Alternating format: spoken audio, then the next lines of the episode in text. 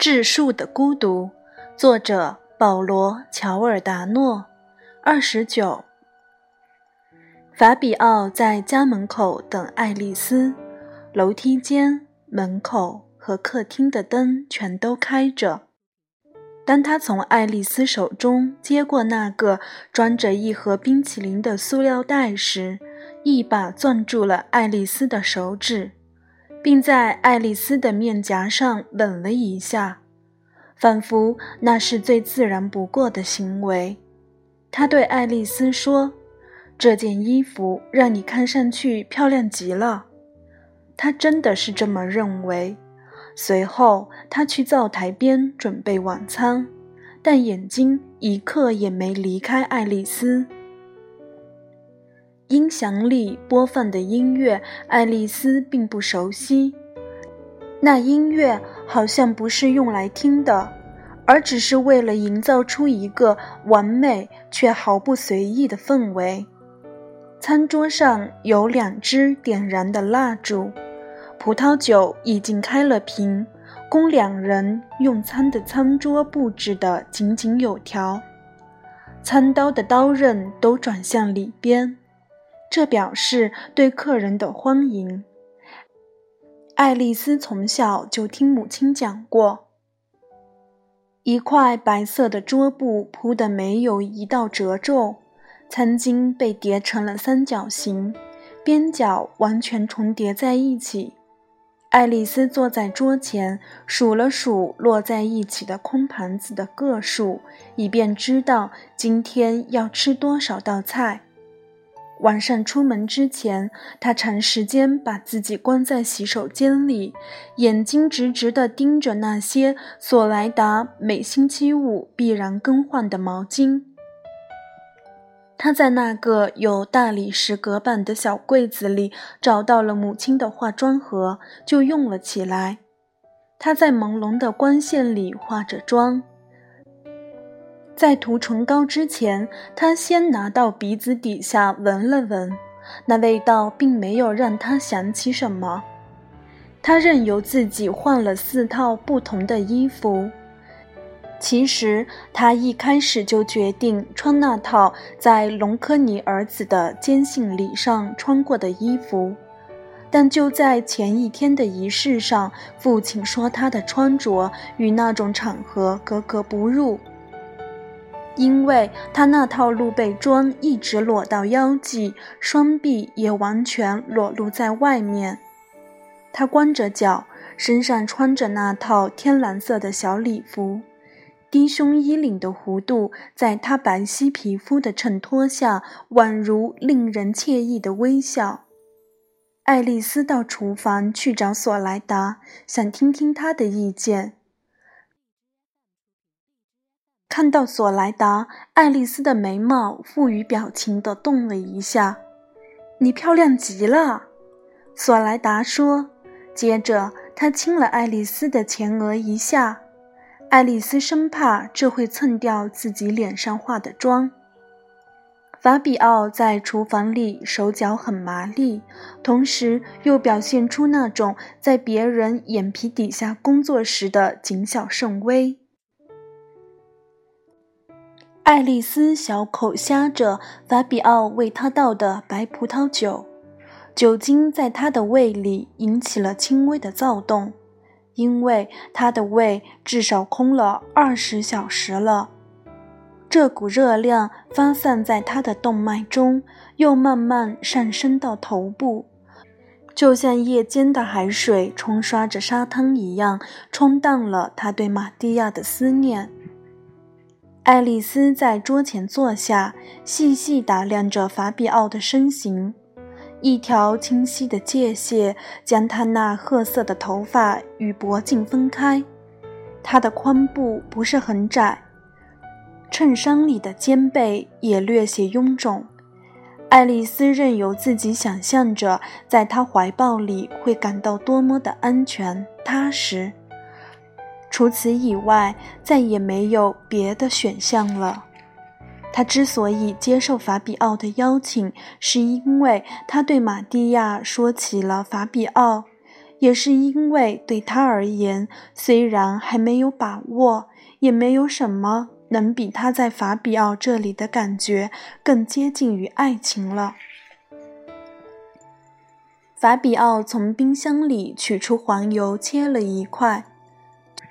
据爱丽丝估算，至少有八九十克重。她把黄油扔进锅里，以调制烩饭。黄油慢慢化开，释放出它所有的饱和动物脂肪。她关上火，用一把木勺在烩饭里又搅动了两分钟。我们好了，她说。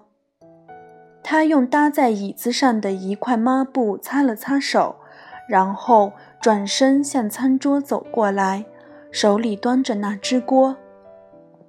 爱丽丝恐惧地瞥了一眼锅里的东西。“我只要很少一点。”她说。就在法比奥要往他的盘子里盛上一勺那种有着超高热量的糊状物时，他用手指比划着一点点。你不喜欢？不是，爱丽丝没说实话，是因为我对蘑菇过敏。不过我可以尝尝。法比奥似乎很失望。把锅端在半空中，脸色也有些暗淡。糟糕，我很遗憾，我不知道你对蘑菇过敏。没关系，真的。爱丽丝向他微笑道：“如果你愿意，我可以。”他又说。爱丽丝抓住他的一只手，让他别再说下去。他注视着爱丽丝，就像小孩注视着礼物。不过，我可以尝尝。”爱丽丝说。法比奥确定地摇了摇头：“绝对不要，让你不舒服怎么办？”他把锅端走，向爱丽丝露出一丝微笑。他们面对空旁聊了半个多小时，法比奥只得又开了一瓶白葡萄酒。爱丽丝每喝一口，就会有一种抛掉自己一小部分的快感。她感觉自己的全身都在松动，而与此同时，法比奥的身躯却愈显坚实。他坐在爱丽丝的对面，胳膊肘支在桌上，衬衫的卷子卷到小臂的中间。最近几个星期以来，爱丽丝对玛蒂亚的思念从未间断。这思念在空气中无力地颤动着，宛如小提琴上一根微微松动的琴弦。它发出的一个不和谐音淹没在整个乐队之中。还好，我们还能用第二道菜自我满足一下。法比奥说。爱丽丝感到一阵晕眩，她本希望晚餐就此结束。然而，法比奥从桌前站起身，从烤箱里端出一只烤盘，上面有两个西红柿、两个茄子和两个黄色的柿子椒，里面填充的东西好像是拌有面包屑的肉末。这道菜色彩的搭配很活泼，但爱丽丝立刻想到了那些蔬菜超大的体积。她想象着这些东西完完整整地摆放在胃的正中央，就像一些沉在池塘底部的大石头。你来挑吧，法比奥向他发出邀请。爱丽丝咬着嘴唇。然后腼腆地指了指西红柿。法比奥用餐叉和餐刀形成一把夹子，把西红柿夹到了爱丽丝的盘子上。然后呢？这就够了，爱丽丝说。不可能，你还什么都没吃呢，而且还喝了那么多酒。爱丽丝仰视着他。片刻间，对他极其厌恶，就像厌恶自己的父亲、母亲、索莱达以及所有计算过他盘子里食物的人。那个，他妥协地指了指茄子。法比奥把每种蔬菜都为自己夹了一个，在开吃之前，他满意的看了看它们。爱丽丝用叉子尖挑了一点点肉馅，尝了一口，她立刻分辨出，除了肉以外，里面还放了鸡蛋、软奶酪和帕尔玛奶酪。他迅速计算出，要消耗掉这些热量，节食一整天也不够。你喜欢吗？法比奥笑着问他，嘴里还有一半没嚼完的食物。好吃极了，他回答说。爱丽丝鼓起勇气咬了一口茄子。她把一阵恶心压了回去，继续一口一口地吃着，一语不发。他吃完整个茄子，还没来得及把叉子架到盘子边上，一阵想吐的感觉就涌了上来。法比奥一边说着话，一边给他倒酒。爱丽丝点着头，每点一下，就会感觉那个茄子在胃里上下跳动。法比奥已经把盘子里的菜一扫而光，而爱丽丝的盘子里还剩着一个西红柿，红彤彤的，里面塞满了让人恶心的混合物。如果把它切成一小块，藏在餐巾里，毫无疑问会被法比奥发现。因为除了那两支已燃烧过半的蜡烛以外，再也没有什么东西可以挡住它了。谢天谢地，第二瓶酒也喝完了。法比奥费劲地从桌前站起来，去取第三瓶酒。起身前，他用双手支着头，大声对爱丽丝说：“你别动，拜托，不要动。”爱丽丝笑了笑，法比奥看着冰箱，他打开了所有的储藏盒，却没能找到一瓶酒。我想是我父母把酒全拿出去了，他说：“我得去地下室一趟。”他毫无来由地笑了起来，爱丽丝也跟着他笑，尽管这样会让他肚子疼。你不要离开这儿。他命令爱丽丝，同时用一根手指指着爱丽丝的前额。“OK。”爱丽丝回答说，脑子里立刻想到了一个主意。法比奥刚一出去，他就用两个手指捏着那个油腻腻的西红柿，跑进了洗手间。他把西红柿拿得离鼻子很远。因为他再也受不了那个味道了，他把自己反锁在洗手间里，掀起马桶圈，洁净的马桶在向他微笑，仿佛在对他说：“就交给我吧。”爱丽丝审视了一下那个西红柿，它个头很大，也许应该弄碎吧，但它也很软。爱丽丝心想：“管它呢。”于是就把它扔进了马桶，西红柿扑通一声落入水中，溅起的水花差点弄湿了爱丽丝的天蓝色礼服。它沉入水底，一半消失在排水口里。爱丽丝按下冲水阀，水就像一阵及时雨冲了下来，却没有消失在排水口里。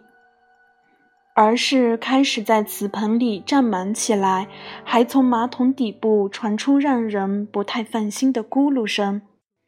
爱丽丝吓得往后退了一步，她那条跛腿晃了一下，差点把她摔倒在地。她看着水位不断上涨，然后突然停了下来。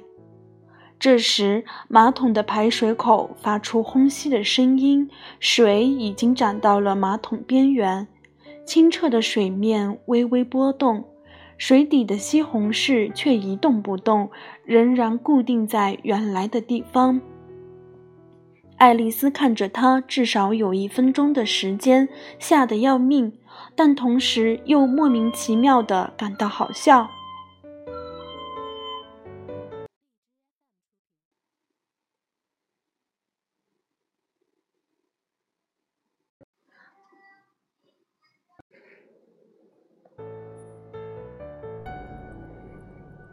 钥匙开门的声音让爱丽丝清醒过来。她抄起马桶刷，插进水里，面部因恶心而扭曲在一起。然而，那个西红柿却纹丝不动。现在我该怎么办呢？她小声嘀咕着。随后，她又不由自主地按了一下冲水阀。这下水溢了出来，流到地上，扩散成薄薄的一层，一直流到她漂亮的鞋边。她试图把冲水阀的手柄再抬上去，但水依然流出，然后溢到马桶外面。要不是她用脚垫把水挡住，一定会流到门口，流进别的房间。几秒钟之后，冲水再一次停止，西红柿仍然在那下面一动不动，地上的那滩水已不再扩展了。有一次，玛蒂亚曾给他讲过，水会在到达某一定点时停止扩散，这时水的表面张力达到最大，使整个表面绷紧，就像一层薄膜。爱丽丝看着自己制造的这个混乱局面，她放下马桶盖，仿佛在灾难面前束手无策一般，坐在了上面。她用双手捂住眼睛，哭了起来。她的泪水是在为玛蒂亚、母亲、父亲和这滩水而流的，但最主要还是为了她自己。爱丽丝轻声呼唤着玛蒂亚的名字，好像是在向她求助，但她的名字却一直停留在爱丽丝的唇边，是那样空洞，那样难以出口。法比奥在敲洗手间的门，爱丽丝却坐着没动。爱丽丝，你没事儿吧？透过门上的毛玻璃，爱丽丝可以看到他的身影。他吸了一下鼻子，但没有让法比奥听见。然后他清了清嗓子，以掩饰哭过的声音。“没事，没事。”他说，“我马上就来。”他不安地环视了一下四周，好像真的不知道这个厕所为什么会变成这样。马桶里的水至少流到了三个不同的方向。刹那间，爱丽丝希望能溺死在这只有几毫米深的水里。